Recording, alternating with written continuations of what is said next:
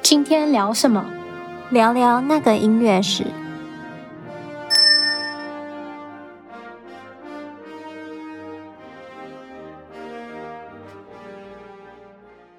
嗨，大家好。今天我们要来聊什么呢？今天我们要从我们频道的这个。简介开始讲起，就是如果大家有注意到的话，在我们的各个平台上，我们有一段文字是简介，然后第一句话就是：你知道吗？华格纳不但是花花公子，他还有种族歧视。所以，我们今天就要好好的聊一下 Wagner，就是华格纳这个作曲家关于种族歧视的事情。嗯，Wagner 华格纳或者是瓦格纳，他是十九世纪德国。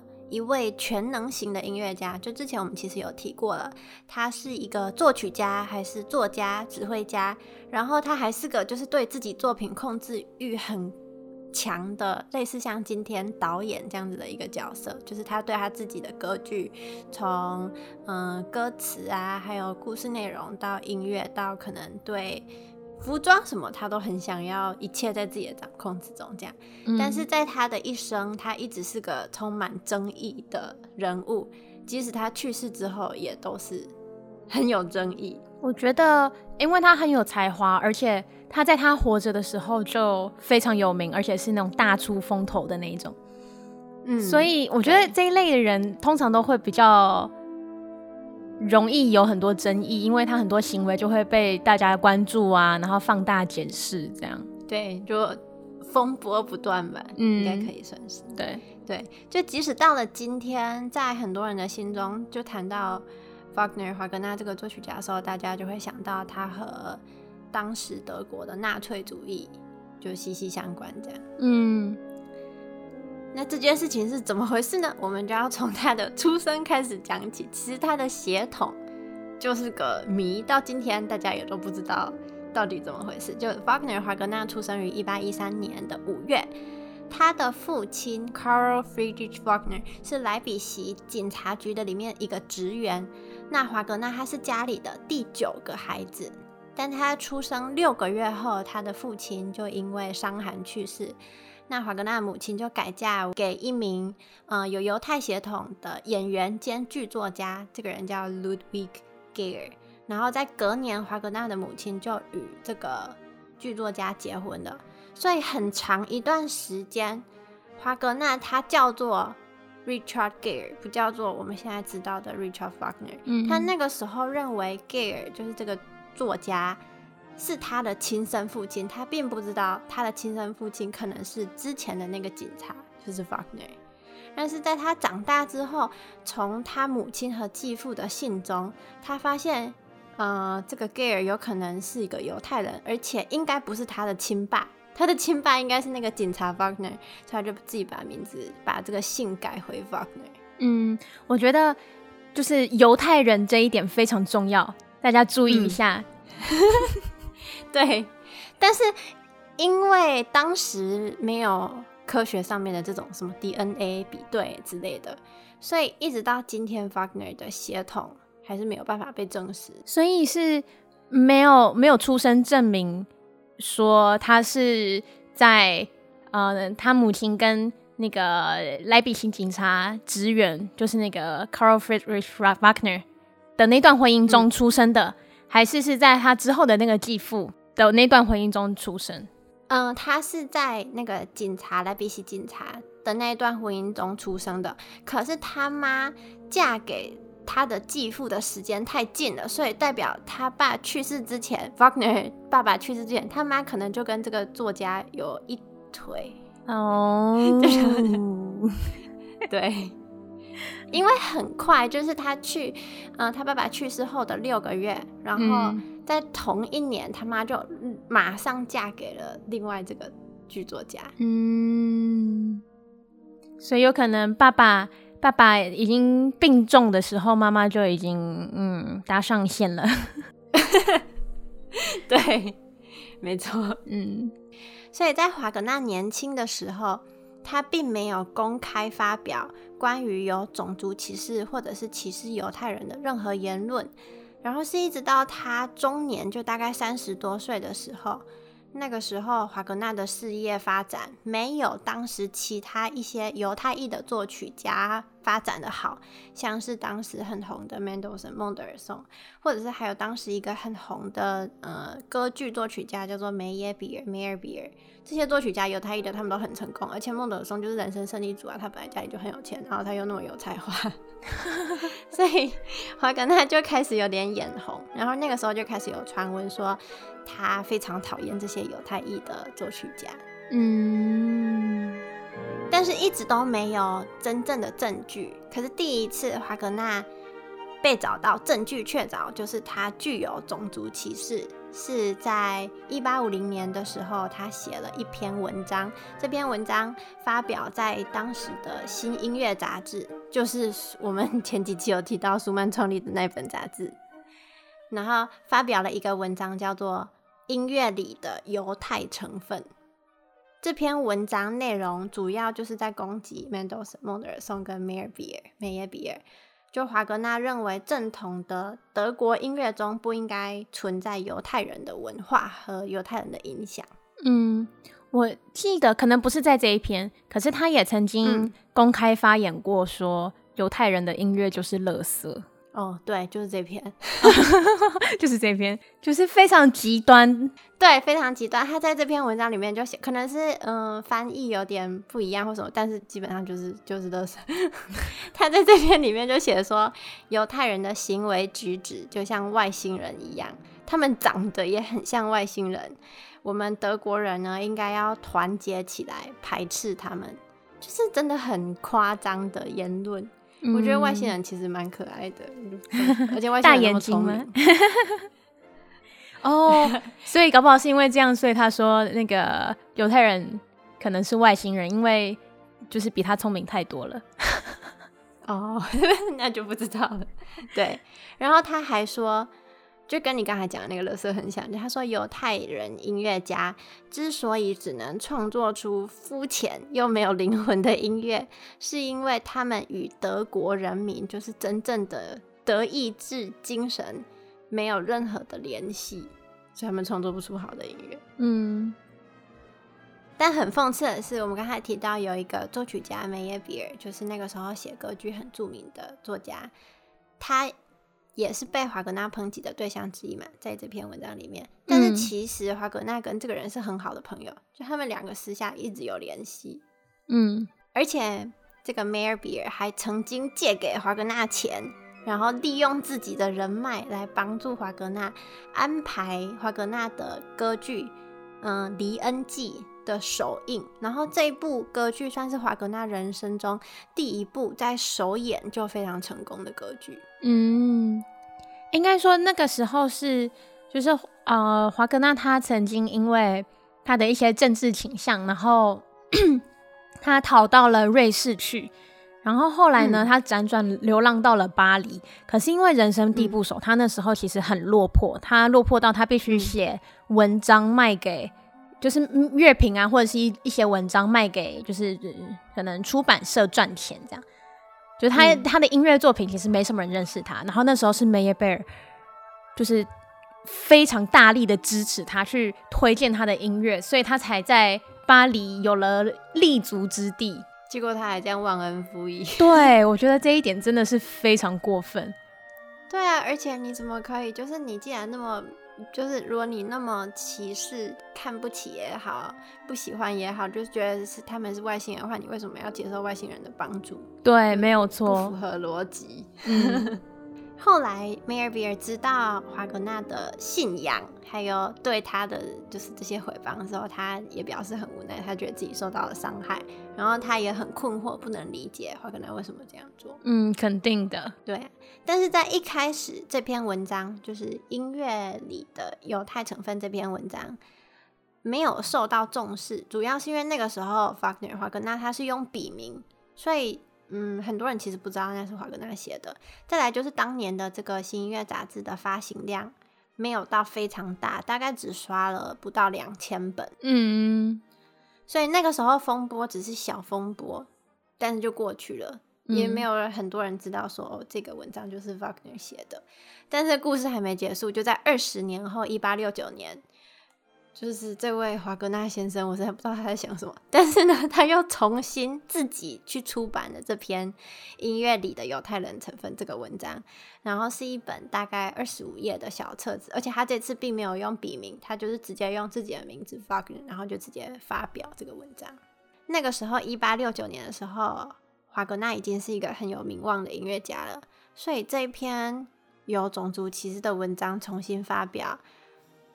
其实导致他那个时候的歌剧，就是《纽伦堡的民歌手》，在上映之前，就是首演之前，是有很多反对华格纳这种种族歧视的言论的群众到街上抗议的。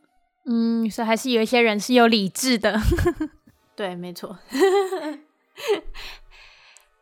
但是其实啊，在十九世纪，华格纳他并不是唯一一个对犹太人。表现出敌意的作曲家，其实有很多人研究说，肖邦、李斯特还有穆索尔斯基，可能也曾经他们的言论可能被视为反犹太主义，但是为什么就只有华格纳 Wagner 这一个人，就是被特别重点划线和纳粹有直接的关联？除了他最出风头、最夸张，自己写了一篇这个文章之外，你觉得为什么？嗯、我知道是因为。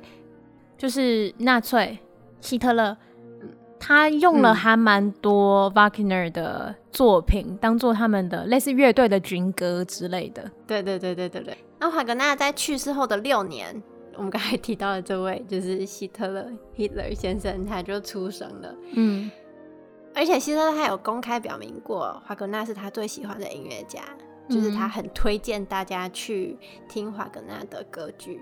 嗯，在那之后，虽然华跟他本来就有种族歧视，可是他跟纳粹的这个关系，就是真的跳到黄河也洗不清的。我觉得可能也是因为华格纳他本身就有就是白人至上的这种想法，所以希特勒才会特别去关注这个作曲家吧。对。而且像我们刚才提到的，虽然其他作曲家就是肖邦、李斯特还有穆索尔斯基，他们可能也有，但是他们可能就只是聊天、开玩笑说一说，他们不会像华格纳一样，真的这么明目张胆的去写一本书，然后还发了两次。